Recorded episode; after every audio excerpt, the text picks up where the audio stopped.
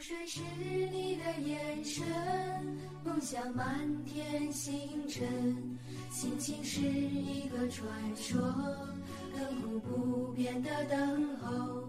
成长是一扇树叶的门，童年有一群亲爱的人，春天是一段路程，沧海桑田的拥有，那些我爱的人，那些淋湿的风，那些永远的誓言一遍大家好，欢迎收听自由声场，我是静静。我是圆圆，又到了一年一度的高考季嘛，也就是我们大部分人青春时期最重要的这几天啦。就虽然现在哈，以我和圆圆的年龄，可能在聊高考这件事的时候，就觉得哎呦，记忆有一些久远了。对啊，十多年了吧，有哦吗？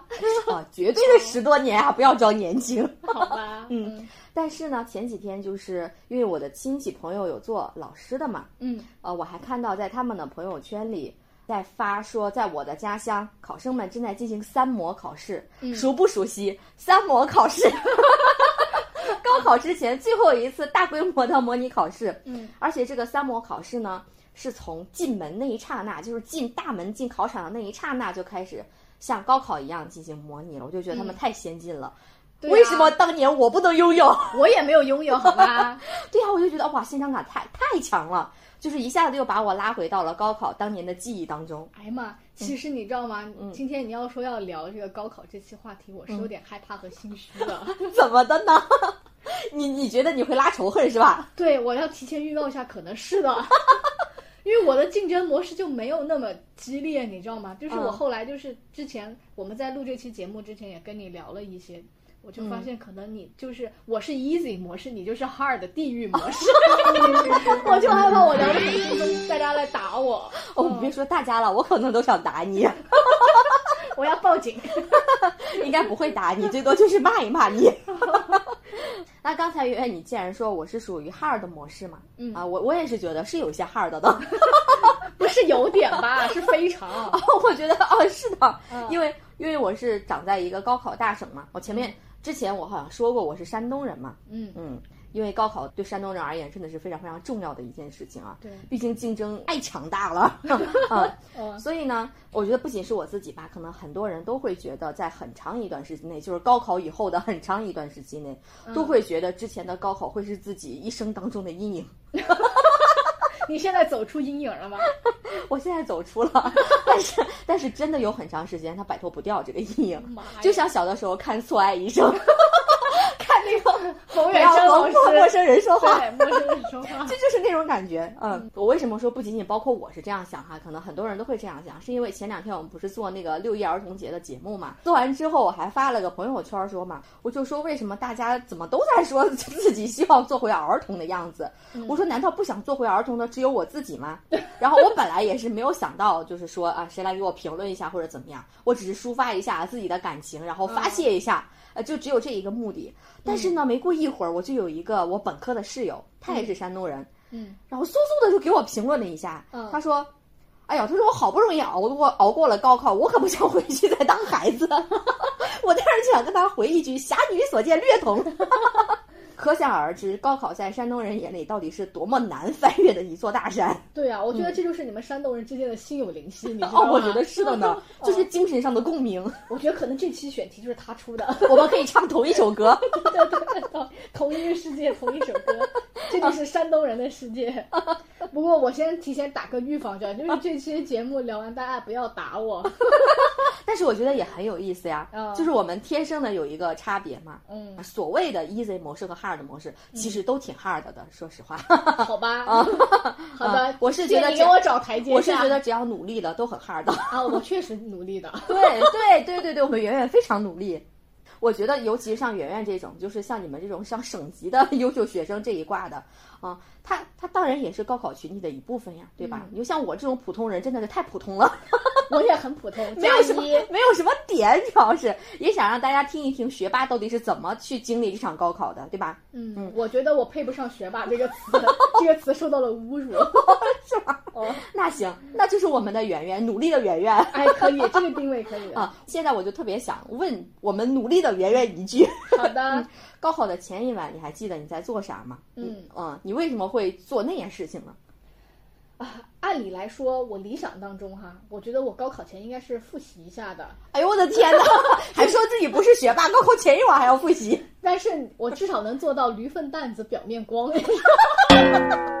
歇后语学得好。对，但是呢，真实的情况下我没有复习，因为那个时候心比较大，就觉得抱佛脚这件事情嘛，也就是求个心理安稳，实际上也并没有什么卵用。啊再说了，我一贯的运气就是，我考前一旦复习的那些知识点，考试绝对不考，啊，你从小都是这样的吗？真的。哦，那咱俩正好相反。真的吗？对，我跟你说个例子吧，当时我跟我好朋友，就是我闺蜜潇潇嘛，嗯我俩不是舍友吗？啊，然后当时就是有一次是月考吧，嗯然后要考历史，我俩平常挺爱玩的啊，那天就说不如我们认真努力，就是当一天好学生，就好好复习一下。我俩通宵复习了，基本上是哈，啊，复习知识点，我俩第二天都没考上，都没考。就是我知道我的一贯运气还影响到其他人，我 笑的太大声，对不起。嗯，所以呢，我就没有复习，我就按照正常的那个睡觉时间点，我就躺下了。嗯，但是呢，我心中还是有一丝丝紧张的。你们优秀的学生还会紧张啊？我不优秀，但是紧张是有的，但是它是那种隐隐的紧张，它不是那种就是手抖脚抖的那种紧张，没有那么夸张，但是有一丝 手抖脚抖 是什么？是安陵容啊？就是那种隐隐的、淡淡的那种紧张，就在心里弥漫开来。我躺在床上，嗯，就翻来覆去一个多小时、两个小时，我都没有睡着。啊因为按照正常的那个什么呃睡眠来讲，你半个小时就能成功入睡的话，啊就不叫失眠。如果你超过半个小时，基本上就已经能判断你是入睡困难的这一卦了。嗯，我就在高考前一晚上体验到了就入睡困难，这是你人生 第一次失眠吗也？不是，但是是印象比较深刻的这种啊。后来呢，就是我迷迷迷糊糊差不多了，感觉要是睡着了。嗯，这个时候呢，这个蚊子就开始作妖了。哦，一定是我那个放呃蚊帐的时候，那个蚊子就进来了。但是它前一两个小时没作妖，啊我觉得可能是我翻来覆去导致蚊子不敢咬我。啊等我开始不怎么动了，蚊子就开始出动了，我就很火大呀，嗯然后就很烦，我就没有办法，我又爬起来把灯开了，嗯，把蚊子弄死了。我就非常生气，把他弄死了之后我就睡觉了 啊。这个就是我高考前一天晚上所经历的这个事情。我为什么听到这里我还有点高兴？就你是什么心态？我就觉得像你们这种省级重点高中的人，在高考前一晚原来也会紧张，看见我这白眼儿吗？翻到我那我就放心了。其实我觉得嗯圆圆，你之所以会感觉到紧张，就是因为在内心是非常非常重视嗯这场考试的。那像你们这样的学生啊，又一个白眼。对，又一个白眼。对，嗯，那你在高考之前有没有对自己进行一个设想，说我以后要考什么样的学校，或者哪一所学校？有这样想过吗？有目标吗？我没有，你这么随意，因为我们那个地方就不太流行有目标。我也没有那种怎么说呢？不仅我没有目标，我家人跟我一样也没有太强烈的目标。我就是放养长大的，就是那种，爹妈都是特别操心。那小的时候，你父母难道没有问过你想考北大还是想考清华吗？哇塞，当然没有了，他们知道我几斤几两。天哪！我从好小，我爸就问我你想考北大还是考清华？就像那个笑话说的，后来就是他们想多了。我爸妈只会跟我介绍一下，你看这个是北大，这个是清华，这就是好学校。我说啊，好的，知道了。我爸妈都没有介绍，就直接问北大还是清华。你应该说爸爸妈妈，你们考上了吗？那个时候太小了，不懂得反驳父母，啊现在懂得了哈。也白懂得了，考不上。然后就是，我就接着说啊，因为嗯我跟我爸妈不知道为什么，就是达成了一种默契，大家就是也会有一种感觉，就是说你考前想那么多没用，你知道吗？就考出来，就是你才知道啊，就是是是什么是骡子还是是马拉出来溜溜对呀、你也得溜溜，然后别人评价完了之后再说。啊就是之前想那么多，也就是啊，就是想太多，因为那个时候我们已经实行平行志愿，还是出分之后报那个志愿。这么幸福啊！你们不是吗？我们是出分之后报，但是我不是平行志愿。我们是平行志愿我。们那我们那个时候都不是平行志愿。哦，你以为你比我早一届？哦，是哦，哎呀，哦，所以我就生不逢时。对，太不逢时了。哎，嗯，我就当时对自己的要求就是好好发挥就行了，至少能够正常发挥嘛。嗯呃，不过不知道为啥，我虽然对学校没有那个明确的要求和目标院校，但是我跟我爸妈之间的另一个默契就是至少选一个好城市。北京、上海之类这种高校又多、城市又好的，进不去啊，就完毕。嗯，哇，我觉得那还是目标还是挺远大的，因为像我这种都都不会定什么北京、上海之类的目标，因为知道考不上。我们说那选个好城市吧，济南还是青岛，就只能这样去选好城市。但是当我听到圆圆说在高考的前一晚上自己还会紧张的时候，我禁不住嘚瑟了一下。你又开始开心了是吧？对，是的，因为我在高考前一晚一点儿都不紧张。来来来说说你的故事。我觉得这也是我唯一可以在你面前吹嘘的资本了。哪有 不紧张？因为在高考前一晚，可能大家嗯所谓的吧，想象中呢大家可能就是很紧张的一个时刻嘛。嗯，我当天晚上这样竟然在跟那个叫湖北卫视还是什么卫视来着，啊？就在跟他们一起来那个一起来唱歌还是叫什么，他们就一直在唱啊跳啊，然后我就一直在家里。在我们那个客厅里在那儿唱啊跳啊，对，是的，你妈没打你吗？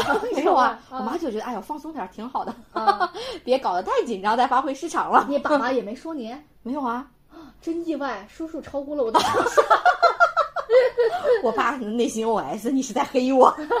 是的，叔叔。对，没有一个人管我当时，而且我在那儿跺脚啊什么都没有人管我，可嗨了。我就觉得平时在 KTV 都没有这么嗨，全用在高考前一晚上了。嗯然后我就一直跟自己讲一句话，说：“哎呦，不行，太后悔了，刚刚有点过于嗨。”我还是要紧张一点吧，万一我不紧张，导致我没有那种紧张的感觉，可能对于高考的发挥也不是特别好。嗯于是呢，我就我还特意你知道吗，在我睡前，然后抽了一本语文课本然后特意在睡前，然后在在被窝里还背了几句诗，背着背着就睡着了。哎，你考着了吗？背了那几句诗？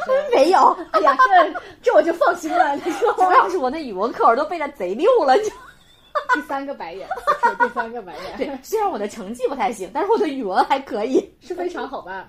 对，然后我就完全没有失眠，就睡着了。嗯嗯，啊，你是怎么做到的？居然高考前一天晚上一点都不紧张，跟我是强烈的反差。可能就是可能就是出于有清醒的自我认知以及对学习的放弃吧。什么鬼？对，不过既然刚刚圆圆你提到说高考之前那么紧张的话，嗯，那像你的这种紧张，它延续到高考过程中了吗？哦，没有。幸亏没有。那你觉得，如果是这种紧张延续到那个过程当中，你会觉得影响吗？那可能就坐在，我就没有办法坐在你面前了，现在。这么严重的程度？我们的播客计划就要更往后延续了，你知道吗 那？我可能现在还没有找到合伙人。哎呀，我瞬间又开心了。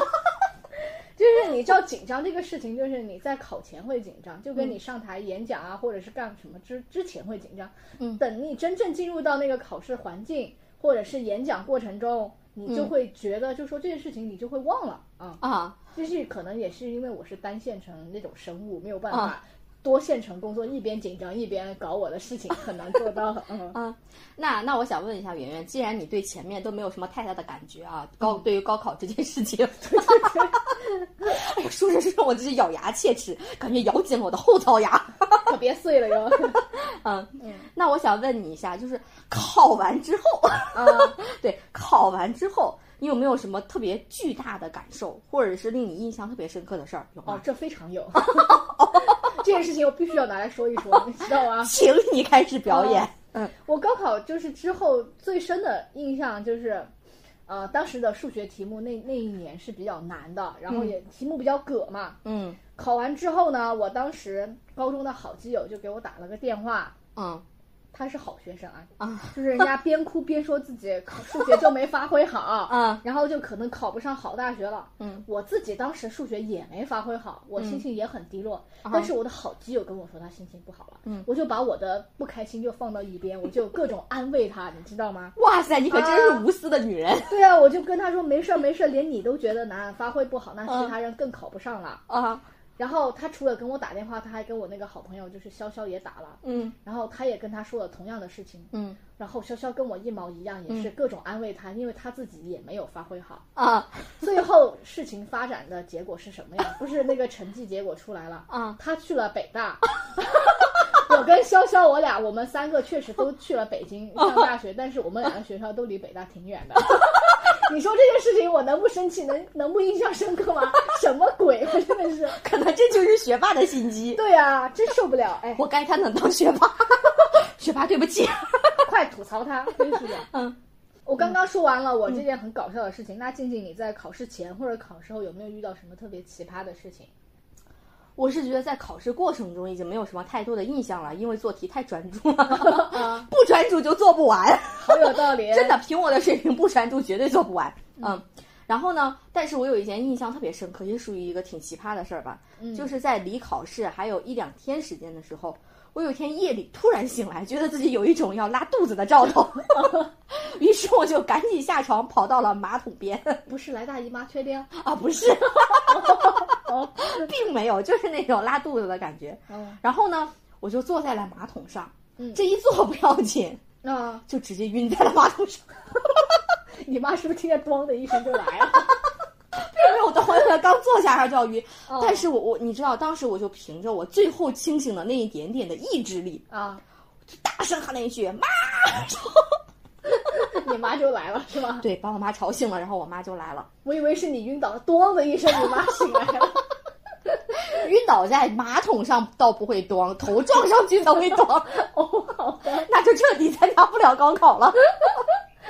但是当时我妈到的时候，我的眼、嗯我的眼前就已经全黑了，就已经没有视觉这种了。嗯嗯嗯，就是我就觉得就是那晕了，缓了好长时间，我才能慢慢的，然后有的我的眼前有一种模糊的印象，嗯然后慢慢的我妈的那个立体形象才在我眼前清晰了起来。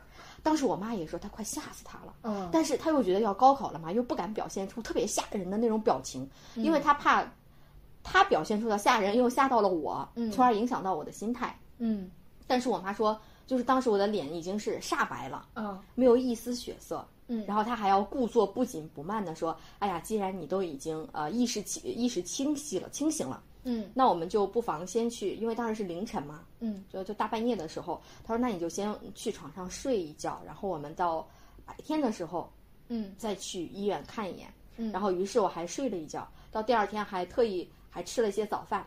嗯。哎，没有吃早饭啊哦，没有吃早饭，抽血，拉肚子了，还没有吃早饭，因为要抽血，嗯抽血不能吃早早饭，然后还给我抽了个血，在医院里，那医生咋说呀？啥事儿没查出来。就你事儿多是吧？对呀、啊，呃医生说太正常了，好正常啊，就像什么事情都没有发生过一样。低血糖了是不是？不知道啊，也不知道为啥，就感觉拉肚子，然后就晕倒了，特别奇葩这件事情。可啊、我我明白了，我高考紧张是在前几天，你是在前紧张前两天我没有紧张，啊？真的吗？我都没有紧张，可能你就真的一时不知道，但你的身体知道你紧张。哦，是吗？啊，那我就暂且信了吧。不要，紧张有毒。嗯，啊，那你觉得这次晕倒有没有影响到你高考发挥？我觉得影响到了。发挥更好了，是吗？是好的影响啊，真吧的真的影响到了，因为因为我觉得这一次晕倒，它让我的心态更加放松了，我就觉得。神奇啊！我就觉得有一种庆幸的感觉，我就觉得、哇，那自己健康考试就已经是万幸中的万幸了。嗯，我当时就想，哎呦，幸亏没有晕倒在那个高考 考场上，幸亏是离高考还有一两天的时候晕的啊 啊、所以当时我的内心就就很轻松，就是嗯就感觉到庆幸了。嗯，当我知道可能这次晕了，可能高考就不会再晕了，因为查了没事儿嘛，嗯啊，然后我就抱着特别轻松的心态去考试了。虽然就是心态还行，但是那个时候没啥心眼儿，你知道吧？嗯，干点啥事儿挂脸，你现在不挂脸，我跟你说，啊我现在进步了，哇！我现在就是绝对喜形，喜怒不形于色。牛 了牛了。对我妈当时说我挂挂脸就挂到每一场考完之后，我妈都不用问我都知道我那场考的好还是不好。我的脸，我的脸知道。对，你的脸就是天气预报。是的，嗯。嗯好，那现在我要问一下圆圆了，嗯，嗯，你有没有哪些考题让你印象深刻的？我感觉八成是没有，因为感觉你要失忆了一样。你这个高考，我是十乘十的，没没有印象。我只能说我记不住具体的考题，只有一个很模糊的印象。嗯就像我之前说的，我就记得当年数学很难嘛，就是跟正常的题不太一样。唯一更清晰一丢丢的就是当年的概率题，啊，就是不是很常规，坑有点多。嗯语文就中规中矩，英语比较简单，然后就还能提前交卷那种。但是文综是有点偏，但是整体还是比较正常。就是那数学最恶心。我怎么感觉你是一个教研室的人员，在总结，在做高考总结，是不是听君一席话，如听一席话？完全没有细节，完全没有身临其境的感觉，感觉你过了一个假高考，可能考试不是你考的。贼好。就是我自己脑海中知道高考重要，但是我也没有把它觉得说有那么那么重要。它可能就是某人生中大大小小无数次考试当中稍微重要的一次考试。嗯，感觉就是像你通过了这场正常的考试以后，就可以大摇大摆的走进重点大学的校门了，是吧？没有，重点大学的给我关闭了他的校门，是吧？但是我我通过你描述你的感受，我还是特别嫉妒你的命运。什么鬼？因为你像你刚才说，你是觉得你你们的数学有点难嘛？嗯啊，我是感觉我考数学的时候是紧张的啊，我觉得也不是紧张，更确切来说是心虚的，因为我我我我我好像曾经也说过我的数学学的很差嘛，尤其是多期节目都提过，对，数学就是我的坑啊，尤其是立体几何啊啊。但是我高三整一年的考试当中，我的立体几何其实答的还是蛮顺的，嗯，就两问嘛，我我我都是可以答出的，嗯哦，但是唯独在考数学之前，我就想，哎呦，还没发卷呢，我就想，哎呦，如果这次立体几何我答不上来怎么办？凉拌炒鸡蛋。结果我到做立体几何那道题的时候，我真的答不出，嗯就是第一问我都答不出，嗯我就想完了完了，让证明什么什么哪条线是垂直于哪条线的。完全证不出来，我嗯我真的就是绞尽脑汁也证不出。想得头破血流？但是奇怪的是哦，因为前面他既然都让你证明什么垂直于什么了，然后第二问的时候其实是可以用到第一问的那个结果的，对吧？嗯，我把这个第一问的结果用上之后，发现哎，第二问我是可以做出来的。于是，于是你知道当时立体几何那一道题啊，啊，第二问我写的满满的，第一问我真的一个字都没写，嗯，就是实在人。我觉得老师也惊呆了，你知道吗？这娃怎么回事？第一问没有问出来，第二问居然还答对了，什么鬼？就是直到现在我也不知道那个第二问有没有给我分，给了我多少分。嗯反正我那一次数学是比我高三下来，数学平均分要少了二十分。哎，咱俩真的是要折在数学上来啊，真的是，嗯嗯，而且我是觉得我我还有一点特别气的就是大家都是六月七号、六月八号就考完了嘛，啊就四门嘛，嗯，我们要考五门，我们就比别人还要多出一个什么基本能力测试。这什么玩意儿？没听说过。你看没有听说过吧？基本能力测试就是一个综合性的所谓的素质性的考试，嗯。就是要把什么里面有语文、数学、外语、历史、地理、政治、物理、化学、生物，就无论你是文科和理科，这些都要考。除此以外，还要有音乐、美术、劳动、通讯、计算机类的知识，全都糅合在一个基本能力测试的试卷里。啊，因为我们的文综是你们是三百分嘛，对啊。我们是二百四十分，因为我们的基本能力测试还要占六十分。哦，啊、对，所以就是 当别人都都已经去玩了，我们还得那天上午还要沉浸在考试的紧张过程当中。你们大山东就是不同凡响，你知道吗？我连基本能力考试这玩意儿我都没听过啊！而且我我们那个基本能力考试以前也没太有，就我们那几年有，后来也就没有了。你这个生不逢时，确实是，哎，也不一定。拿说你就是凭借着你过硬的这种全面发展的素质能力，并没有全面发展。因为高考现在，我我觉得我们当时好像复习别的都已经没太有时间了，嗯那基本能力就更没有时间复习了。你就凭着自己的基本能力去考了基本能力考试，是吧？是的呢，我后来发现我基本能力考的还不错，这不就说你素质过硬吗？但是高考其他的考的一塌糊涂。什么鬼？因为圆圆，你前面也说了嘛，嗯高考对你而言就是很正常，嗯没有什么特别的印象，对吧？嗯但是呢，我也想问一问，就往高考再往前说啊，嗯 嗯，对，大家都说其实高考的日子啊，高考前的日子，嗯，尤其是高三的日子，是所谓的特别黑暗的时光，你会这么认为吗？嗯，高考前的日子肯定是比较辛苦的，高三确实比高二要累很多，但是我觉得完全没有达到这种黑暗的程度。嗯可能我念书的那个年代，学生之间真的没有那么卷。虽然那个时候我们也流行报补习班嘛，嗯我也会在比如说那个下了晚自习或者周末的时候去上英语补习班和那个数学补习班，但是肯定不会像电视剧啊或者是真实情况当中这种海淀鸡娃，初中就要把那种高中的课程全部上完那种，没有那么夸张。因为我最明显就是我我的表弟也是我当年高中的校友，能捋清这个关系啊。现在表弟在读高中吗？对，就是他还是我的校友，就我俩是同一个学校嘛。那你家出人才啊！他是人才，我是那个不靠谱的，我就能明明显感觉到时代在变化，就是他们这一代的那个压力明显比我大多了。最明显的时候就是我约他出来玩不出来了嗯啊，然后他说他高二的时候就已经开始周六周日就已经布满了那种，从早上到下午甚至到晚上都是那种满满的补习了，我就感觉哇哦。时代不一样了，他比我遭灾遭多了。哦，你们那个时候哦，现在都是周六周日就是补习了。我们那个时候就是周六周日要在学校里上自习写作业。嗯，我们是到高三的时候，在周六的时候才会增加说要那个多上课或者是多复习，那那没有增加以前呢，就在家吗？就是因为我是，呃，我不是走读生，我嗯。是住校生嘛，嗯。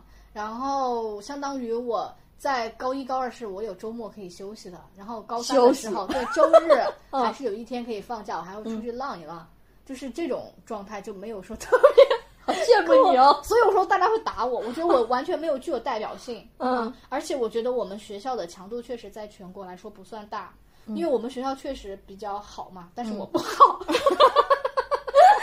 就是在全省数一数二那种整、整个学校它的那个氛围是比较好的，嗯它比较强调学生的那个全面素质发展，而不是特别强调就是说你只看重成绩。你知道我们原来，呃，高中的时候它有兴趣班，就是你可以或者兴趣活动，就是很像大学了。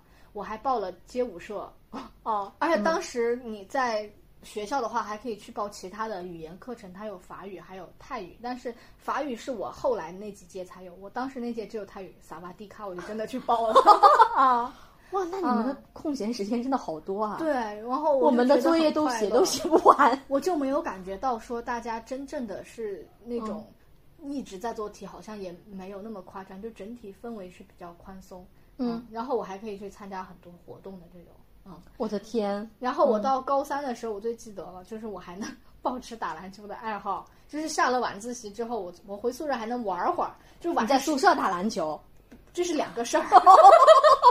我说我我还能保持打篮球的爱好，这是第一件事。第二件事情，下完晚自习之后，我还能在宿舍玩会儿。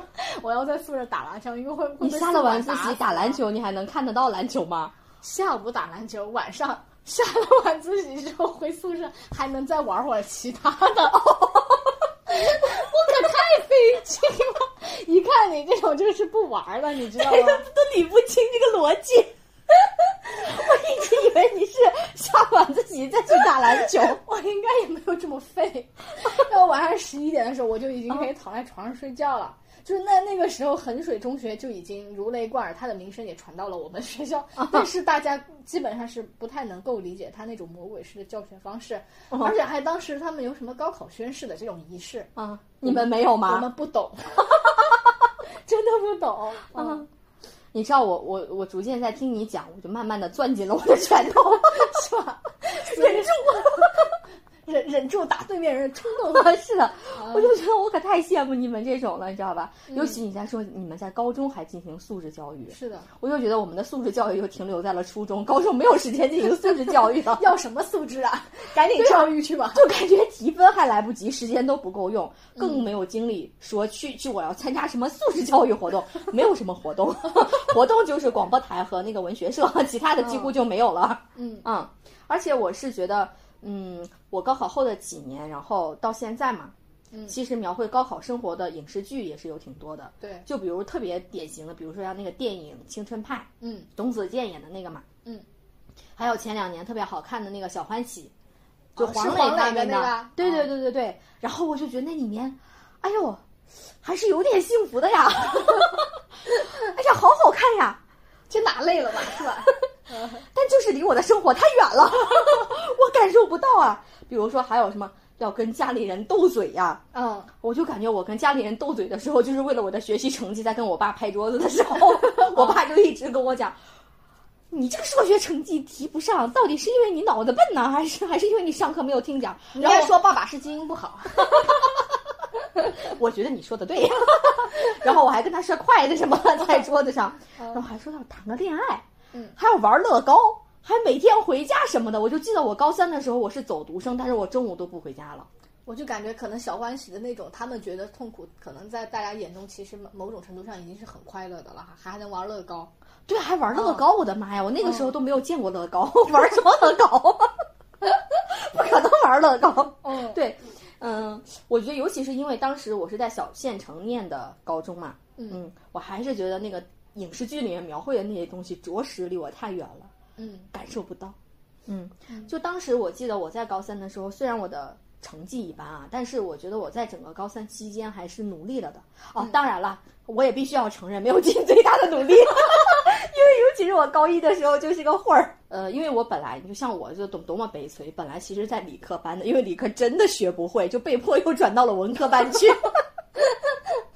而且我们那个文科的班主任，他是一个特别负责的班主任，就生怕学生不学习。有的时候，比如下课铃响了之后。他就默默的就不知道从哪儿就窜到了我们班门口。那你想想，老师站在门口，还有谁敢出来玩，对吧？嗯，有的时候就就是他只要站在门口的时候，我们班就是要么大家就去上厕所的时候出去，嗯啊，要么就是有一有一部分人在班里坐着做题，要么就是有一部分人觉得好累啊，在睡觉，嗯啊，几乎班里是不可能有人讲话的，特别安静，就是下课的时候几乎就跟上课一样那么安静。但我们学校不是，下课就是跟菜市场似的。但是其他班不一定是这样的，因为我们那个班主任着实很负责。哦。但是就是我们班的那个氛围是这样的，我一度感觉到很压抑，但是后来我也被同化了，我也觉得这样很正常。哦。然后还有就是我们呃中午的时候不是要去吃饭嘛，还有那个呃下下午下课的时候，嗯，我就记得，尤其是我们班后面那些男生嘛，就跑得快的那种，他们去餐厅永远都是跑着出去的。嗯。嗯，不仅是我们班，很多班都是这样的，就是永远是跑着去餐厅。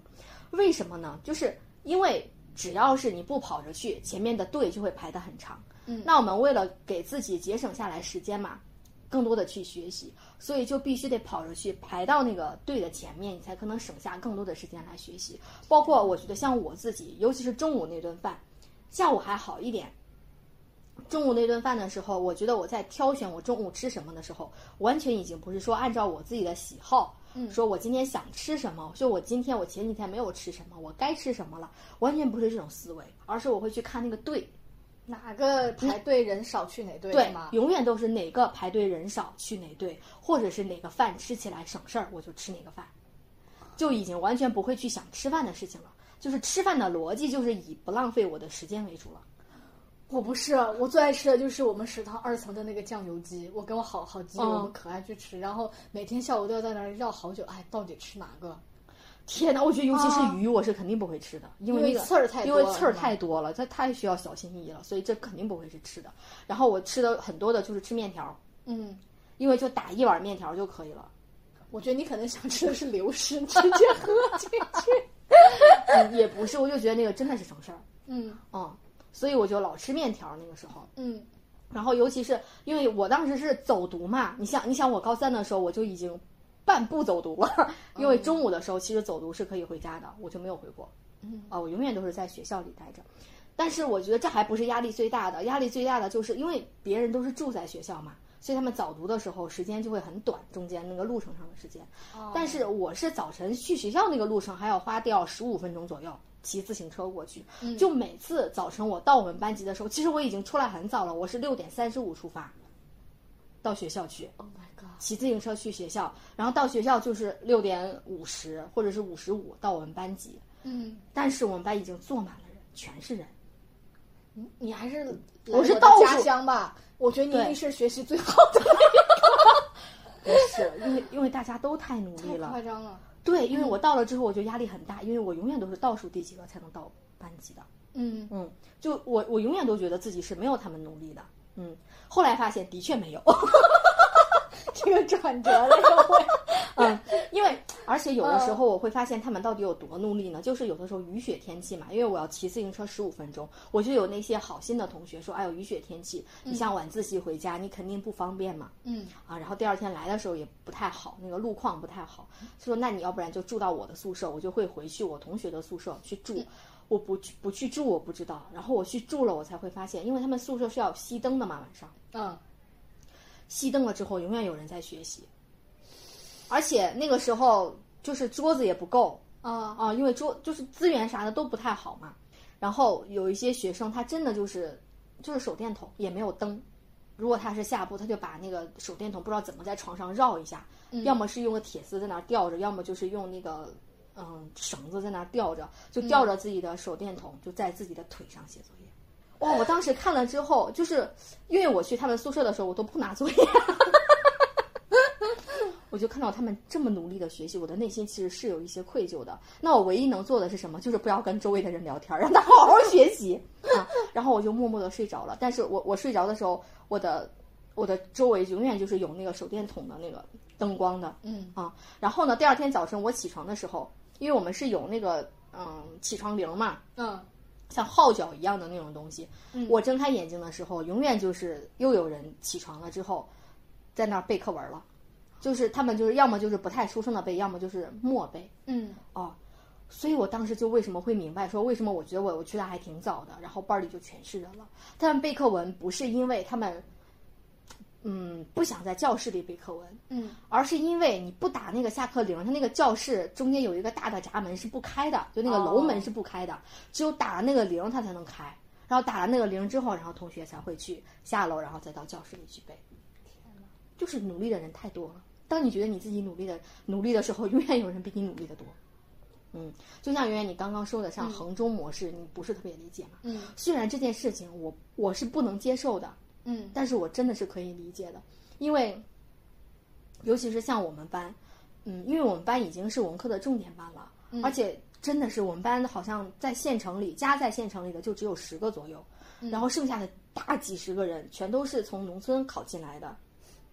我觉得他们内心的压力也会很大，因为他们也知道，如果是他们想要取得突破，不想在农村生活了，当下就只有高考这一条路了。嗯那怎么办呢？我就只能早晨我早点起，晚上我晚点睡，也没有太多时间，怎么可能还去想什么洗澡、洗头之类的？就是一个星期去一次，因为那个澡堂离宿舍也挺远的，嗯就是一周整一次。然后，哎呦，甚至是有的时候吃东西啊，呃，就是为了节省时间，然后节省钱吧，就真的就是会买馒头，然后中间加一片那个小的时候特别爱吃的那个大辣片，嗯，或者是买两个馒头，中间加个大辣片，这就是他们的晚饭。听着有点心酸。这有没有嗯营养啊？就是，没有时间去想营不营养了，谁去想营不营养？而且也不能吃面条，就是为了拿在手上可以边吃边复习。我跟你讲，我晚饭的时候我也会这样吃，有的时候嗯哦、就已经也也就是我那个时候也不觉得吃这个会会怎么样，我就觉得就很正常，因为大家都是这么吃的。而且辣片确实好吃，是吧？啊，对，而且还会有经验，不能加辣条，只能加辣片。辣条它容易跑，你知道吧？它不够 软。辣片好控制。好的。啊，我觉得我那个时候，我我我我要提我数学成绩的时候，我就是要么就是一边吃干脆面，然后左手拿着干脆面边吃，然后右手要么就是在翻我的错题本，要么就是在写我的数学作业或者在练习我的数学练习题。我也是这样过来的，也没有觉得说吃大辣片到底有多苦，但是现在想想确实是挺苦的。但那个时候没有心思去想这个，想的就是我今天怎么能把，就是能在几点几点之前把这个作业给搞完，把这个题给搞会，永远想的都是这个。我觉得就像我这种，我虽然家里是小县城，但是我觉得我就是个小镇做题家，就是还不彻底做的，就是都小镇做小镇做题家我都配不上，因为我根本不是那个做题家，我就是个普通的做题人。你在我们那儿绝对做题家，是做题大师。呃，我是觉得即便这样努力，因为我觉得我们那儿教育质量真的是太一般了。嗯啊，就是我我就有的时候你会觉得你已经尽到了自己最大的努力了，你依然不能考进去你想考的学校。嗯嗯，我觉得就是尤其是对我当时的学校，嗯嗯，还有我们班的很多的人来讲，高考就是一件很残酷的事情。我们我不知道别人是怎么讲，反正我我有的时候就会有一种我踮起脚尖来，我还是够不到想考的学校的那种悲凉感。我觉得有些时候不是自己不努力，而是很多外在的因素没有办法去让你改变现状。你比如说教育资源、教育就是老师的水平，就各个方面都是不是我们自己可以去选择，包括家里到底能给你多少支持和这对种，对吧？是的，嗯嗯，但是我觉得也不能这样去抱怨嘛。但是嗯当时都是，我觉得大家都是很积极的，思想都是很澄澈的，嗯就没有想，哎呀，为什么我家里不怎么怎么怎么样？为什么我的爸妈不怎么怎么怎么样？都不会去想的，因为大家都知道这就是我现在性价比最高的一条路了，所以我一定要就是拼命的。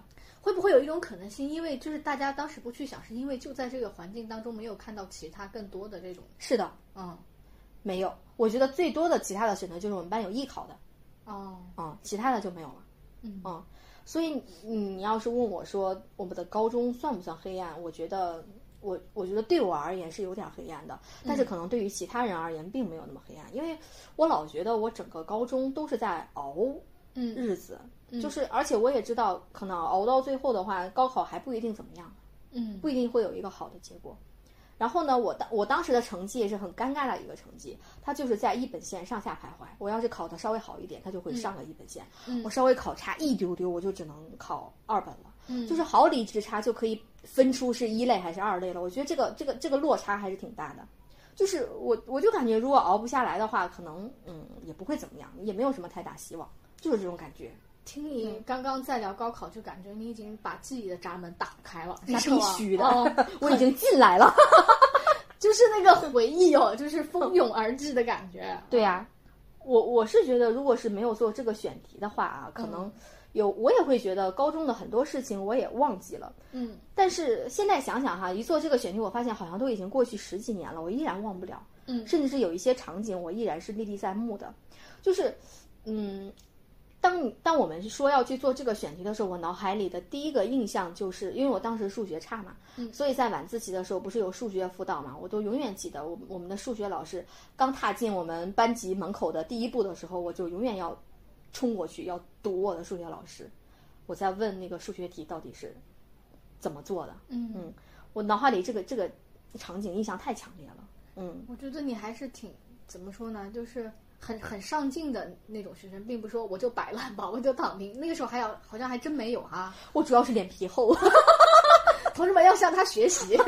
可能有的人他不会，他不问，我就属于那种数学贼差，但是我脸皮厚的就敢敢问的那种。啊，我也是，我也是，这种哪不会我也敢问。但你数学不差呀，但是考的差呀，但是我也没有说特别好。我原来真的，我之所以我是那种考试成绩就是很平均的，就是我理科和文科就是差不多，所以在选文理分科的时候我就很困难。嗯，我妈就跟我说：“你吃不了苦，你就去学文科吧。而且数学可能稍微好一点，你可能在学文科就有一些优势。那我也很羡慕你，因为我的理科这辈子都考不上大学。我 我现在真的是很无语，我妈的思路就是你学理太累，你去学文吧，你吃不了苦。我妈太懂我了，真的是。嗯，那我们聊回高考哈，我就想问，就说既然高考那么艰难嘛。呃，那高考后岂不是会有一种很开心的感觉？我就想问静静，你还记不记得，就是高考完之后当天你在干嘛？嗯，我这个印象也挺深刻的，嗯因为我我们考试是两天半嘛，所以我们考完是中午考完的。嗯啊、我就觉得，哎呀，终于考完了，我好累啊！让我妈还问我想吃什么好吃的呢。当时，嗯啊，我当时就想说，哦，我说我什么好吃的都不想吃，我就特别想吃一份凉皮儿，然后再加一个肉夹馍。你是去陕西了？你个大山东人在干嘛？我当时不知道为啥，我就觉得我好馋这个味道，我就想吃这个，而且我又觉得很简单。嗯然后到店里吃嘛，就越简单越好，赶紧让我去回家睡个午觉，我就是这样的感觉。你回你考完试想躺着是吧？对呀、考完试就想躺平。啊、然后我还知道，因为当天晚上我们班还要吃所谓的散伙饭嘛，哎呦，嗯，当时吃的啥呀，在哪儿吃，其实我都不记得了。但是我唯一记得的就是，我觉得那是也是我们做的很疯狂的一件事情。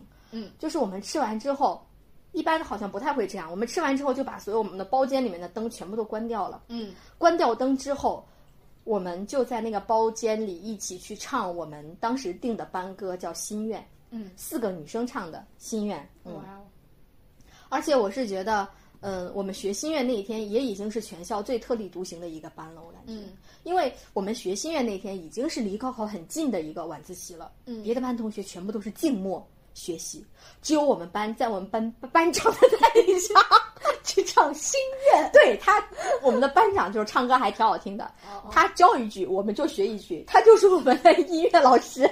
你们就是鹦鹉，我们就是鹦鹉。当时我还是那个坐在桌子上学唱歌的鹦鹉，我就觉得那个气氛好好啊！哦啊，晚自习的时候，他用了差不多一节课的时间教我们学唱了这个心愿。当时都已经下课了嘛，还没有学完。哎呦，这个歌真的是，你们班长说这是我带过最差的一天鹦鹉。是的。然后，嗯，我就我们就练练歌的时候，就看别人好像就是下课的时候嘛，别人就已经排了一排，那那头就是 一个一个一个一个就长在了我们班的玻璃上。就要看这个班到底在干啥，你知道吗？对，往出探在那儿，嗯，啊然后他们，我觉得当时他们可能也挺羡慕我们的，竟然就可以放松一下学唱班歌。哎，那隔壁老师不打你们吗？没有，因为我们的班主任都不管，他们可能也不会，啊、哦也不会多管闲事你说你。们班真是特立独行，别人别别人班下课就是跟闹闹事一样，你们在那儿静悄悄，等别人开始复习，你们在那儿唱歌，一定是想骚扰其他人，让其他人考的差一点，你们就上了。嗯，而且我是觉得，嗯，学班歌的那那个晚自习，也是我觉得我高中以来特别浪漫的一个晚自习，就是可以有可以自由的歌唱那种感觉。可能只有在那种紧张又可能偏黑暗的那种努力的氛围里，嗯能唱一次歌，就觉得是很很浪漫的感觉。忙里偷闲的感觉，窃喜。嗯那我想问圆圆呢？你你高考完的当天你做了啥？啊！说实话，就是、我高考就是我高中所有考试大大小小考试最差的一次，没有之一。凡尔赛，不想听你说这个。是是真的，就是比我平时成绩考的差的太多了。嗯嗯，我当时不是愿望，你还记记得我之前在讲，我的愿望就是最好能好好发挥，嗯实在不行正常发挥。嗯，被那个蚊子骚扰之后，就是 就是发挥的最差的一次。都怪蚊子。啊，都怪我把它打死了，我要是没打死它，可能好一点。手中带有血腥味，不适合参加这种浪漫的考试。但即便如此，我也知道我没发挥好，但是该吃吃，该玩玩，就该乐乐了。嗯，我我真的不是那种很很容易为难自己的人。嗯我好成绩的时候，就是初中的时候好，嗯基本上就是我们班就是前三，没有掉过前三。然后中考的时候就是发挥的比较好，那时候我数学 考了满分，你知道吗？哇塞哦然后我会是你妈妈的女儿。对对，爱情这么抽象，我就开始学数学了。然后我中考 就是嗯还是在全市就前二十，就比较好嘛，所以才能去省城念高中。嗯，但是你想想，我们那个省城的高中，那是什么？个个是优秀拔尖人才，就去到那儿了。嗯我在那就是个屁屁，我就是一直就是中等水平，所以嗯就是分了文理科之后还好，我就是班级就是啊、十多名的这个样子。好的时候呢，就是十一、十二，但是永远进不了那个前十。但是一不好呢，也就是十五、十六的这个水平。在年级上，也就是我们当时是分一考场、二考场，是按照那个成绩排的。你们会这种吗？不会。我们就是，然后第一个考场就是年级前五十，嗯就是第二个考场是五十到一百。我的成绩就是发挥好一点就去一考场，发挥的不好就去二考场啊，就是这个情况啊。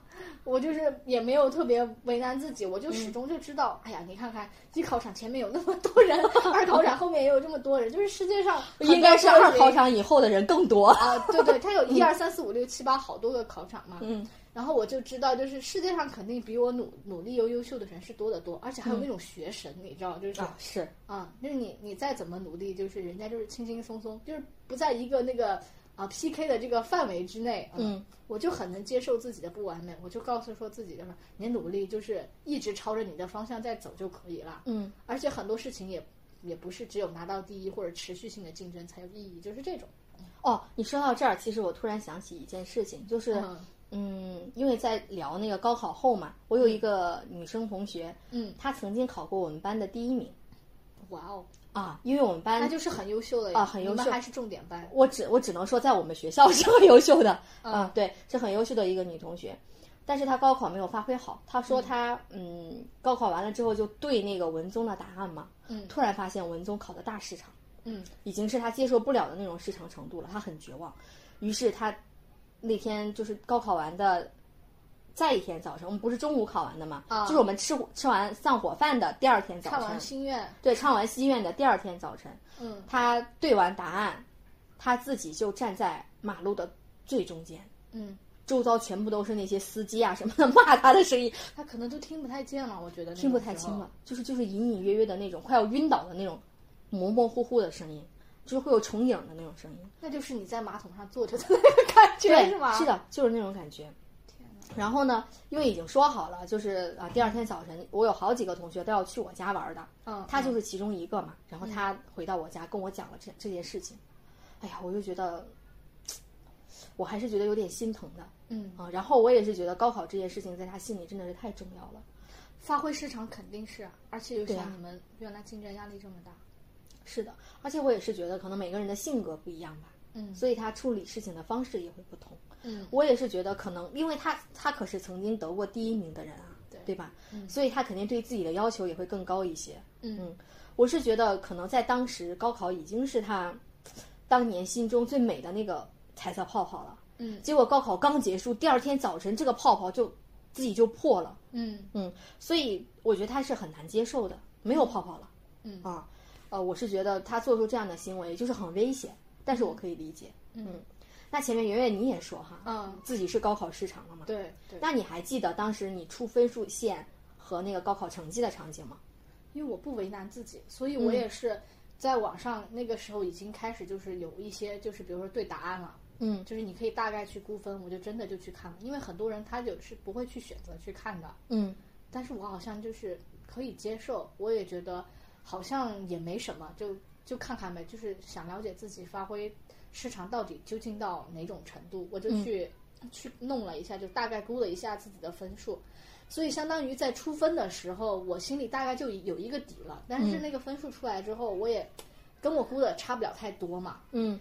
你说高考没发挥好，我多少肯定是有一些不开心的，但是我会发现，当我有了预期查完了之后，我反而就是心情来说就相对稳定了，嗯。就是直接就想到下一步，那你在这样的情况下，我应该报什么样的学校啊，什么样的专业，就是到下一步了，嗯，就是这种，我是觉得当时我，我觉得我妈好像比我更要关注，因为当时我们还老看那个新浪网，因为新浪网的那个高考频道是一个做的特别好的频道。嗯啊然后呃，好像是下午先看发布会，然后才公布的分数。当时我妈是先给我打电话，嗯她说：“哎呦，我跟你讲哈，她说我已经看到你们的那个分数线了。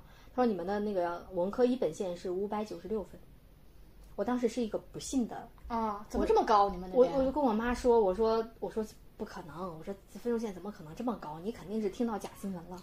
我还跟我妈讲呢，这肯定是假新闻。嗯嗯，因为我我为什么会觉得这这个不太可能？是因为因为那年我们的考生还减少了呢，好像以前好像都是七十多万那种程度，嗯好像我们那年还是六十多万吧，啊已经已经那个考生少了。我我就想着嘛，我说那考生少的话，可能他的分数线会降低嘛，因为竞争压力变小了。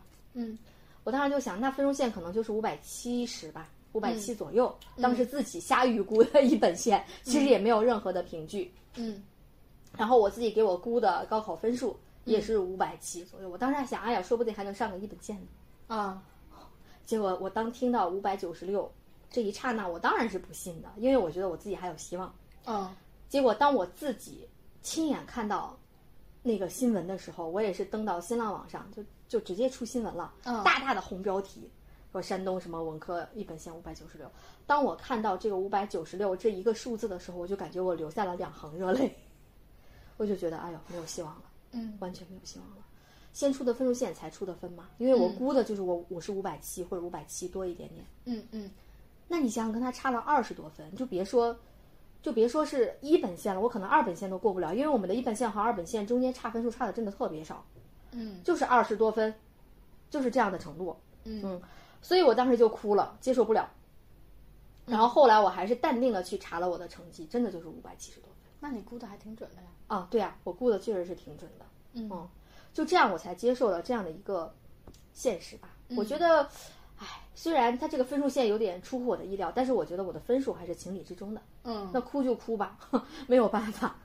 那你出完分数线之后，你会觉得说，哎呀，如果是只能去二本的话，你会觉得要求说有没有考虑过复读这个事儿？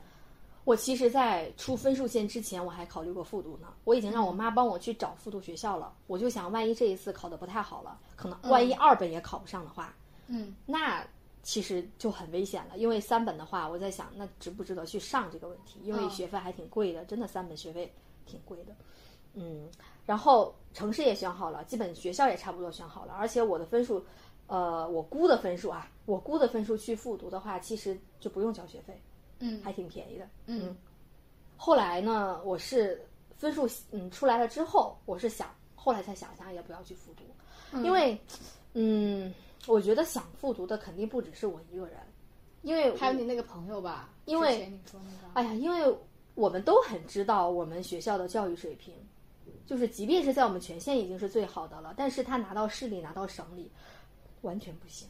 我说实话，完全不行。但是现在我们的教育质量是提高了的，嗯，理科文科都提高了。但是我们当年的时候文理科还还可以，啊但是文科真的是不太行。嗯，然后呢，嗯，等分数嗯等分数出来了之后，我发现我们班已经是重点班了。我们全县其实都没有一个人过一本文科一本线的，全县一个人都没有。那你可想而知，我们当时的教育水平是什么样子。那何必复读啊？真的是，就是然后没有必要再去在这个县里复读。对啊，当然不会啊。哦我觉得可能大多数人都不会选择再在我们县去复读了。嗯我觉得尤其是还有我们班有一个女生，她其实学习成绩很好的，嗯就是比她平时少考了四五十分，嗯那 就二本线都够不上了，完全够不上二本线。嗯然后他也得复读，我觉得这对他而言也是一个很大的打击吧。嗯对，就是也是因为我是觉得我幸运的，就是我还过了个二本线。嗯，我过了，但是但是其实我上大学的时候，我也发现我过的二本线也在我们班过的算不多的，就得就得从后往前数的那种。所以当时，嗯，我是觉得，尤其是录到了一个我很喜欢的专业上了，我就想那就去读吧啊。嗯我说那个，嗯，反正以后还是有机会的、嗯啊。是，但是其实内心已经有一些隐隐的后悔了，就觉得其实高中并没有尽自己的全力。你想想，我高一会儿的那个时候，图啥呢，对吧？嗯老觉得自己可酷了，当时就想跟我呸，一点儿也不酷。早知道就不要老去前三分钟上厕所了，是吧？对呀、是呀，嗯，在那个时候吃辣条、复习、弄弄泡干脆面、做数学题不香吗？是吗？但是这两件事情其实没有必然联系了。其实等于说我身边我熟悉的大部分人都去复读了，没有办法逃过复读的宿命嗯，啊，因为过二本线的人也是寥寥无几的个位数。嗯，我的天，对，，所以我也是，我我真的是非常羡慕那些有勇气去复读的人，尤其是你像我现在还会跟我身边的一些小朋友去聊，你们有没有复读或者啥。后来我聊到，真的我身边有一个九八年的小朋友，他也去复读了，而且他也跟我聊了聊他复读的感受嘛，并且他还录了音了。不如我们来听一听哈。对，我们就听一下他复读的感受。嗯我第一次高考是在二零一六年，嗯，那一年的成绩非常的不理想，大概是在刚扒住二本线的这么一个分数吧。我当时报学校的时候呢，嗯，我发现我的选择范围只能在那些地区很偏远，并且名字听起来也不太好听的学校。这个时候我才意识到高考成绩有多重要。那年夏天，我就决定想要复读。我的家人，他们虽然表面上说会尊重我的决定，实际上他们找了一堆亲朋好友，想要来说服我。他们就说：“啊，你一个女孩子家，今年赶紧走了吧。”但是我呢，他们越这样说，我反而就越坚定了我想要复读的这个想法。当时有一个场面是这样的。是就是一群叔叔阿姨们，他们围着我坐了一圈儿，特别苦口婆心的劝了我好几个小时，我都表面上很应和他们，说你们说的真对，真有道理。实际上我是希望他们赶紧说完，赶紧结束。没想到最后他们走了之后，我就站起来跟我爸妈说，我要复读。我爸妈当时都惊了。复读的那一年呢，嗯，可以说是完全进入到了另外一个世界里。我去的是一个封闭式的寄宿学校，管得非常严，就别说是发现手机，就连发现一本像《读者》这样的杂志，学校都会把你直接开除。然后那个学校也很小，很破，每天就是不停的学习，不分白天黑夜的学习。我记得快到高考前的那几个月，就是班里的同学基本上都焦虑的学不进去了。嗯，我们班还有好几个三战的同学，就是他们是第三次高考了，他们心理压力非常大。嗯，我记得有好几个，他们当时就是翘课，呃，去坐那个公交车，从始发站坐到终点站，就这样来来回回的坐一下午，不来学校上课。但是我当时其实心态还挺好的，就是我已经想开了，不管嗯考成啥样，我都要走，就哪怕是上个专科我也认了，反正。这一年我是已经付出全部的努力了，这样的生活我不想再继续下去了，所以我当时的心态还挺好的。高考的当天，嗯，我印象很深的是在进考场之前，就是在校门口，嗯，别的家长都是在鼓励孩子嘛，啊，说让他们不要紧张啊之类的。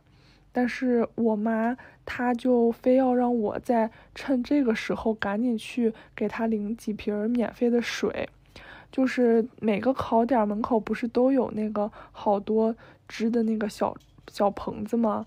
嗯，考生可以去那边领那个矿泉水。我妈让我给她领了好多好多，最后她抱着一堆矿泉水，就非常的心满意足。然后第二次高考呢，也挺幸运的吧，嗯，我的成绩超过了一本分数线，虽然超的不是很多，嗯，但是比起我第一年来说，已经是一个很大的进步了。其实听完小兔他讲的那个故事嘛，有几个点是蛮戳中我的，嗯，我就好像很能理解说为什么，啊，就是父母不愿意让我们做啥，我们就偏要做点啥的那种状态，嗯，你看小兔就是说。他就是已经下定决心要去复读，结果他爸爸妈妈找了七大姑八大姨一一起去劝说他。嗯，我觉得反而真的是会坚定了他就是我就要走复读这条路的这种决心。嗯，那个时候叛逆一来，那肯定是蹭一下，我就是要这么干呀。对呀，是吧？嗯，我会觉得说，那那个无名之火肯定要有一个发泄的地方嘛，那就是继续坚定自己的选择。但是我觉得他好就好在他的结果是好的。嗯，因为还有一些人复读了之后还没有第一年考的成绩好呢。但我们也不能拿这个事后决定去来倒推，说他做对复读这个选择到底是是的对不对的？对，嗯，因为后来小兔说他去复读之后，学校连读者这样的课外书都不能看，被发现了之后就直接会让学生退学。听到这一幕，我内心是震惊的。我从来没有想到会有这种学校都不让看课外书，你知道吗？我就不能理解啊！嗯，那你一天做题做题能能干啥呢？啊那不做题怎么办呢？那为什么要复读？是不是？啊，是呀，好吧。嗯，后来他说，无论他这次复读是什么样的成绩，他都会选择接受，就会去念嘛。不过静静，我觉得，如果你以现在的视角再去回看高考，你觉得高考会让你感受到特别艰难的这种体验吗？我觉得在过程当中虽然是在熬，但是我并没有感受到太。多难的体验，嗯。嗯，因为我也说了，我并没有尽我自己最大的努力去复习，哎呦，我太心虚了，我，嗯，但是，但是对于一些人而言，他肯定是艰难的。啊。虽然他艰难的不是我自己啊，嗯，但是我觉得我的同学们肯定也有艰难的，嗯，我觉得这种艰难不仅仅是在高考前或者是高考中的艰难，我觉得高考后其实我的一些同学们也是挺艰难的，嗯，因为在高考后没多久。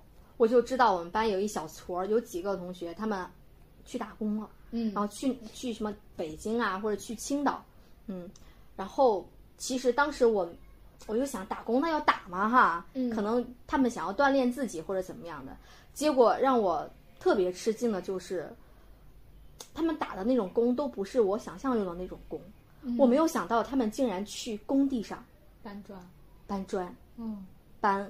钢筋，就是像我们的农民工叔叔，然后农民工小哥哥们干的活儿是一样的。嗯然后还还跟我讲说还要去电子厂打工，还还去过那个什么像炼油厂厂区那些地儿，然后他们还要钻到那个很高的高塔里面去拧螺丝，然后拆卸钢板儿，他们打的就是这样的工。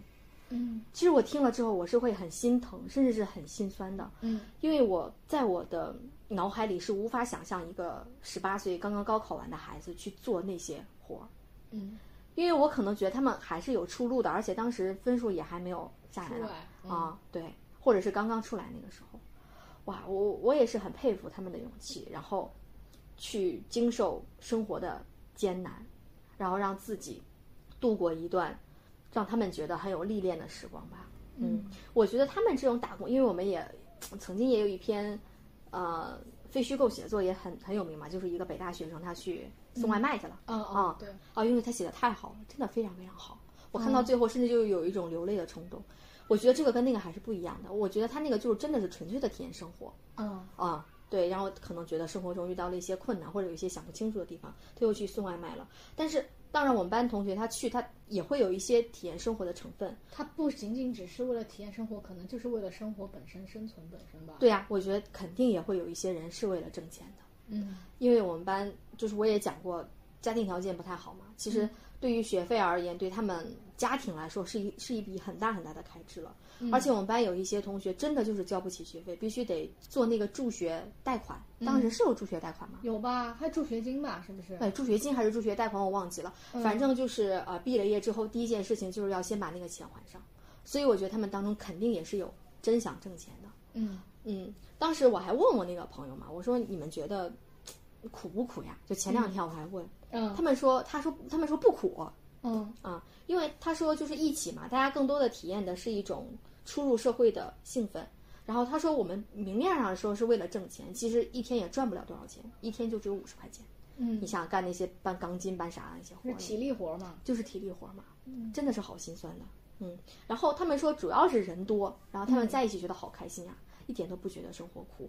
但是，但是因为我的同学，我我以前只是听说过这件事情，但是我没有看到过他们那些照片儿。嗯但是因为他前两天也给我发了一张照片嘛，就他们穿的那些衣服，就是像我们在地铁中看到的，全部都是白的，都是脏的，嗯，然后水泥点子各种水泥点子然后白漆的这种撒在衣服上对，甚至是就是大家有的时候在短视频当中会见别人会嫌弃你，他们就我觉得就很魔幻，就是你没有想到这些人就是你俩是同学，然后他们高考完就这种，我觉得太心对啊、当然也是他们自己的选择，嗯但是我我真的会感觉到很心酸，很心酸。所以当时我看到那个照片，我真的 没有出息的，就是哭了会儿，是好心酸。会儿吧，好一会儿吧。对，但是但是但是我是先看了那个照片，我觉得挺苦的，我才去问他们你们觉得苦不苦？嗯但他们说他们不苦的时候，其实我还是挺有点开心。嗯嗯，因为我真的没有觉得他们把那个苦当成苦，就像我们当时一起吃啊馒头加拉片的时候，我们也不觉得苦，因为周围的人都是这个样子的。嗯我觉得这是这就是我周边的人的难吧，但是我自己的难可能都已经到研究生以后了吧。嗯然后那个时候我感觉自己慢慢的也变得现实，嗯嗯，然后嗯毕业的时候我才发现哦，原来知识真的是可以部分改变自己的命运的。嗯刚刚我们一直其实都是用回望过去的这种角度去谈高考给我们的感受嘛，以及自己内心的这种状态和起伏，一直就是沉浸在这个高考这个事件本体当中啊。啊、但我很想问问静静，就是我们如果把自己的心情或者把自己拽出那个心境，嗯就是站在现在来看，我们把啊，就站在现在来看，你觉得高考赋予了你什么实质性啊，或者现实性这种实际的这种好处？嗯，我是觉得高考它肯定是有很大的现实利好利好的，尤其是对于我们这种普通的小县城里面出来的学生，我们的父母不可能拼爹的，拼不过，都大家都是普通人。我觉得其中最大的现实利好就是可以帮助我们找到一个工作。嗯嗯，呃尤其是如果你高考考得好的话，他会有更大的机会去找到一个好的工作。嗯嗯，因为我本科毕业之后，我是没有去找过工作的，因为要读研了嘛。我研究生之后是我第一次正式去找工作。我觉得是在我研究生的时候，当然现在可能更是吧，我感觉，因为现在不嗯都说学历内卷吗？对，我们那个时候是非常看重第一学历的，也就是说我们高考考上的，高考第一次考上的那个学校的学历。嗯嗯，那个学历的话，如果你想要进一些稍微好一点的公司，就只有是二幺幺和九八五才会占优势的。嗯，甚至是有一些公司一看你的简历，就是一看你的第一学历不是重点学校的，简历简历就直接给你淘汰掉了，因为这就是他们筛选的一些硬性的条件。嗯但是，其实因为我我的第一学历是二本嘛，嗯当我知道了社会上是有这样的所谓的规则之后啊，在选拔人才的时候，我觉得我当时心态变化是非常非常负面的，我甚至是会感觉到命运的不公。这种不公体现在哪儿呢？我当时就会问我自己，嗯我说为什么我非得要生在一个高考大省？嗯啊、为什么我明明是要比别的省的同学分数都已经高出几十分了，他们就可以读二幺幺九八五，当然现在叫双一流啊，嗯他们就可以读这么好的学校，我比他们分儿高这么多，为什么我就只能读一个二本？嗯为什么他们比我分数少？他们就是二幺幺和九八五，且能够把简历筛过去，而我的简历筛不过去。哇，我当时真的就是很难接受这个事情，就是感觉不公平，就是发生在自己身上了。是的，嗯我当时就觉得我差吗？我觉得也不差呀，只是我的学校差一点。那学校差一点，到底决定了多少呢？那我的分数也不低呀。嗯所以我就是有很长的一段时期之内，我无法从这种不平衡甚至是愤怒的心态当中走出去。嗯就这个时候，我才突然发现，哇，原来高考这么重要啊！嗯嗯，它可以，我我我不能说它能够决定你以后的工作之路是什么样的，但是我觉得它可以部分决定你第一份工作的下限是什么样的。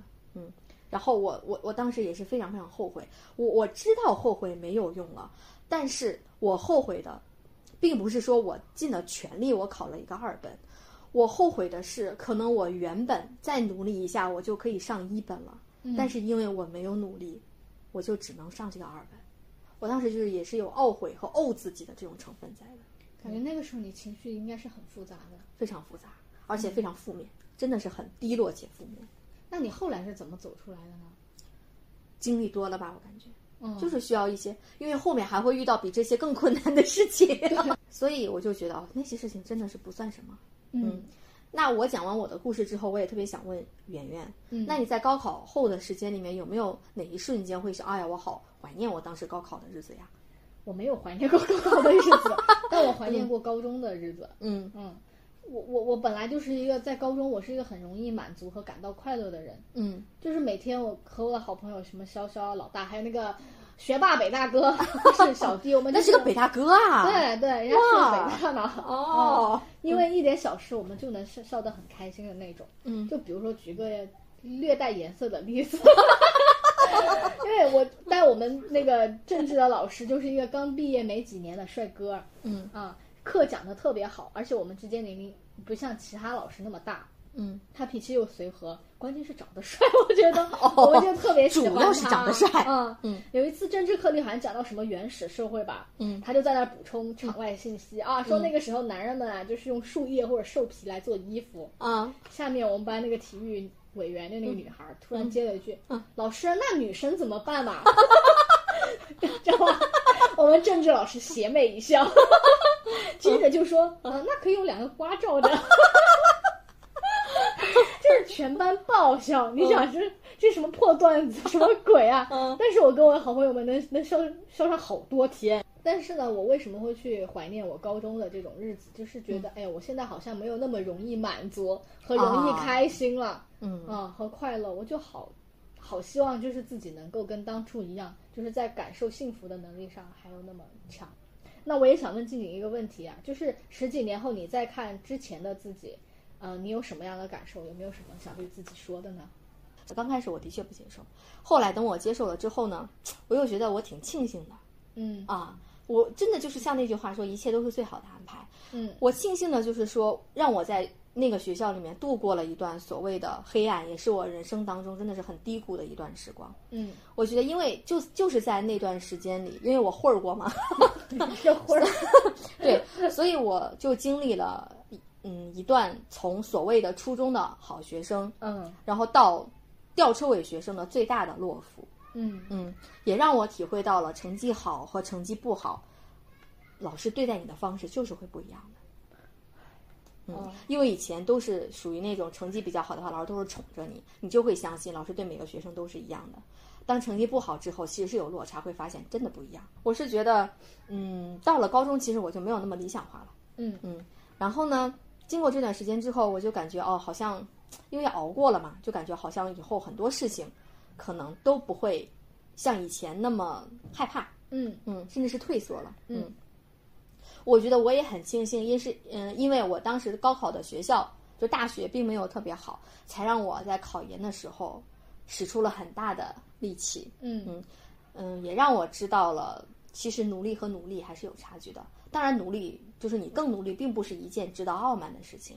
但是，真的在每一个人的心中，努力和努力的程度都是不一样的。嗯可能一个人，就举一个简单的考研例子，他觉得我第一天学了两个小时，第二天我学了三个小时，我已经是很努力了。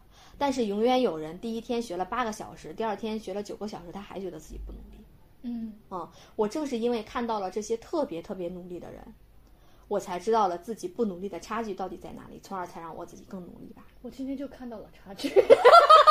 真的 嗯，那我觉得你像圆圆，你问我了，那我反过来问你呢，嗯你会如何回答这个问题？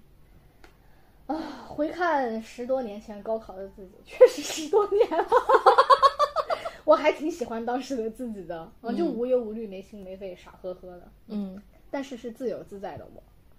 我也很想对当时的自己说：“哎呀，成年人的世界其实很辛苦的。如果像个老奶奶了，现在说话的口吻。对，嗯好，成年人的世界是很辛苦的。啊，不过即便如此呢，我还是想告诉我自己，就说你一定要保持住自己的热情，这种轻盈的状态和浪漫，就还有那个勇往直前的劲儿。我不知道为什么，自从我到成年之后，我做很多选择，我都会。不是由自己心里真正你去想做的这件事情去我发做现了。啊，嗯，我知道我自己真正想要的是什么，但是我的勇气好像很多现实的这种例子在不断的砸向我，就让我开始退缩，甚至在我迈出半步的时候，因为一些额外的事情，我又把那只脚又缩回来我也是觉得你长大之后比较容易妥协。是的，我原来真的不是这种人。嗯我妈当初不是特别愿意让我去省城念书，我是嗯一直坚持，我就自己去了，包括研究生去以色列，嗯然后 在在国内当中都是炮火连天的地儿，嗯我就去了。我妈他们也支持我，但是我就会觉得那个时候的我就是想做什么就是很自由的状态，嗯但是不知道为什么，是因为工作吗？还是我周围的环境的原因，就会让我觉得说有些枷锁真怕了，我觉得有些枷锁真的就是自己给自己套上，嗯，想太多了。是吗？是的，嗯，我感觉现在的我就是高中时候的你，怎么感觉我还活倒退了？我们两个反过来了。嗯，嗯那静静前面你也说你也有过不平衡的时候嘛，也有嗯对自己恨铁不成钢的时候。那你觉得对你现在而言，高考对你来说最大的意义是啥呢？我觉得高考对我而言还是有很大的意义的，并不是说这件事情在现实上给我造成了多大的意义，嗯而是我觉得让我想通了一些事情，让我的心态上变得更好了。嗯嗯嗯，尤其是我觉得给我最大的意义就是让我学会了认命。高考大省就高考大省吧，你是更接纳我接纳了，我就接受到了命运给自己赐予我的，对，接受了自己的命运和选择，并且我宽宥了自己的有限性。哇哦，嗯嗯因为，嗯、我有我真的是有很长的一段时间之内，我都在感叹说，为什么就把我生在了一个那年需要有六七十万人一起要竞争的这样一个参加高考的环境里面。嗯，而且你说分数线还提高了，和往年不一样，我就觉得那个是蛮超乎预期的。啊，分数线真的提高了，嗯，我下一年更高。我当时还会想，哎呀，为什么为什么我我的父母就不是是可以不是生活在别省的？为什么不把我生在一个高考分数线可以低一点的地方？这样我的人生是不是就会容易一些，会不一样，会比现在过得好？嗯嗯，但是后来就是成人了之后，又经历一些更困难的事情，嗯，我就会想，也不是的，因为哪怕是我觉得难，其实跟我同省的所有的同学，他的难度都是一样的，但是比我成绩好得多的，也遍地都是啊，对吧？嗯那他们，你你看那些，尤其是那些顶尖的人，他们也都是凭着自己的实力去进的清华北大呀。他们肯定是比我付出了更多的努力呀，对对吧？嗯，他们就他们的优秀就是绝对的优秀，不用别的人对比，就真的是很优秀。而我呢，不够优秀就是不够优秀。不够努力就是不够努力，而且在给自己找借口了哈。对呀、而且那个时候真的，我我现在都说，我当时是没有尽最大的努力的，就跟我考研的那种努力相比，真的差得远了，远了去了，应该说，嗯，当时就就真的是，哎呀，就是自己也有很多做的不太好的地方，没有尽力的地方，嗯，我觉得还有一点就是，他让我正视了自己的平凡吧。不能说平庸吧，因为我现在确实还不甘承认我自己是一个平 平庸的人，嗯，但是我承认了自己的平凡，嗯并且我慢慢的原谅了自己的平凡，因为我以前就是老是觉得自己是可以与众不同的那种人，嗯。好，自己是可以征服一些东西的，可以改变一些东西的。然后也有很长一段的时间，我会发现我不能改变，不能征服，我自己很不行，我很差，我无法接受这样的自己，也无法原谅自己。但是我现在原谅自己了。嗯嗯因为我觉得是很多时候人必须得在一个，嗯，要自洽吧。嗯，我觉得自洽对一个人很重要，因为只有自洽了，才能在一个很健康的心态下去生活的。嗯，就是你想那么多改变不了的事情和自己做不到的事情干嘛呢？徒增烦恼呗。对呀、有些事情它就是真的做不到的。你你拼尽你的全力，嗯甚至你豁上你的性命，可能我这辈子都是达不到的。嗯，那我干嘛要这些烦恼？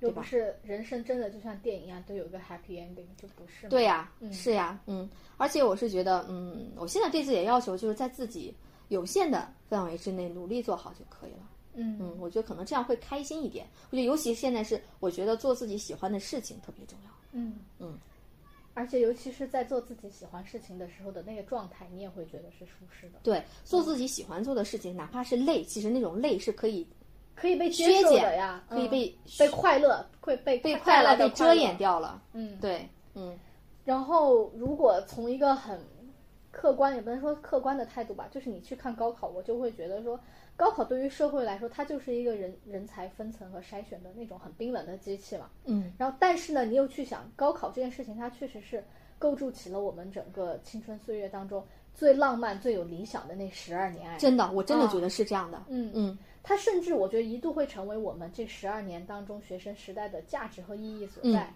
就是你会觉得所有的事情它都是有指向性的嘛，嗯就你这么多十二年，你可能是要过高考这一关的，对啊，就是可以称也，它就是我们怎么说呢？中国学子最最大的这种的集体记忆了。嗯嗯但是如果你要回到个人身上来说，高考就是一个节点，但是它不得不承认，它就是很重要的一个节点嘛。嗯，它是我们对自己过往十二年的教育和人生的一个阶段性的总结和交代。嗯但是我也会告诉自己说，这个并不是唯一的节点。我也觉得说，我们人生的丰富和可能，也只是从刚刚进行到了一小段而已。它不是一啊个结束，它就是一个新的开始。对，只是你在本科或者研究生阶段，你会觉得你的人生选择并没有像高考那么明确的一个目标。嗯但是很多东西你是要去摸索的，它可能的这种难度和重要性不亚于高考。我觉得我是觉得以前我们就会觉得努力到高考就可以了，上了大学就可以不努力了。对啊很多时候也是这么跟我们说的。啊，但是我觉得啊，尤其是我们出了校园走向社会，才会发现努力真的是一辈子的事情。对呀，嗯那所以我们应该出一期父母那些年对我们说过的假话。啊，但是你不觉得努力就是持续努力的这个过程也是一种享受吗？哦我挺享受的。我也挺享受的。我就是那种闲不下来的人，我就会觉得说，就算我现在可能做一些选择，并没有像当年这么勇敢，嗯但是我这个人呢，就是 喜欢捯饬和折腾。我也、嗯我也很希望就是在工作之余有一些新的可能性，也在做尝试。嗯，但是可能有一天我也可能会勇敢回来吗？太有用哈。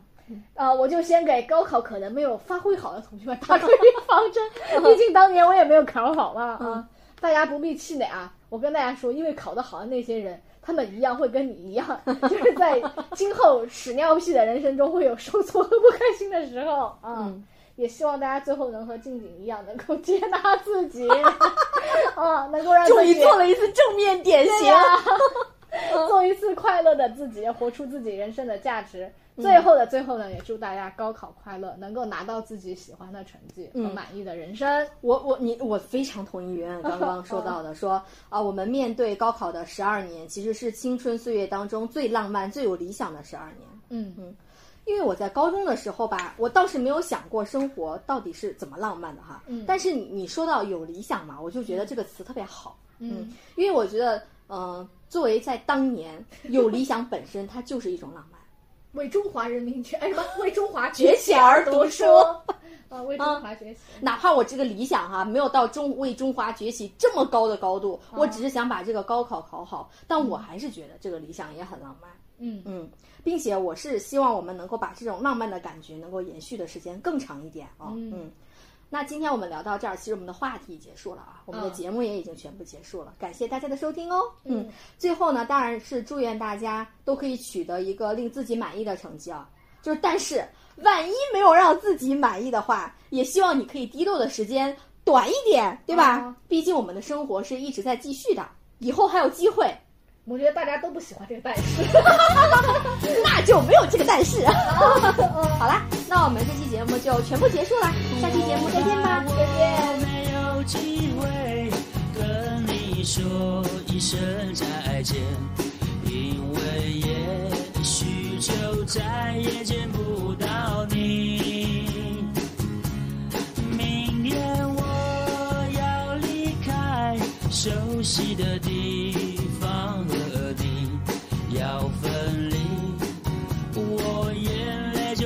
下去。我会牢牢记住你的脸，我会珍惜你给的思念，这些日子在我心中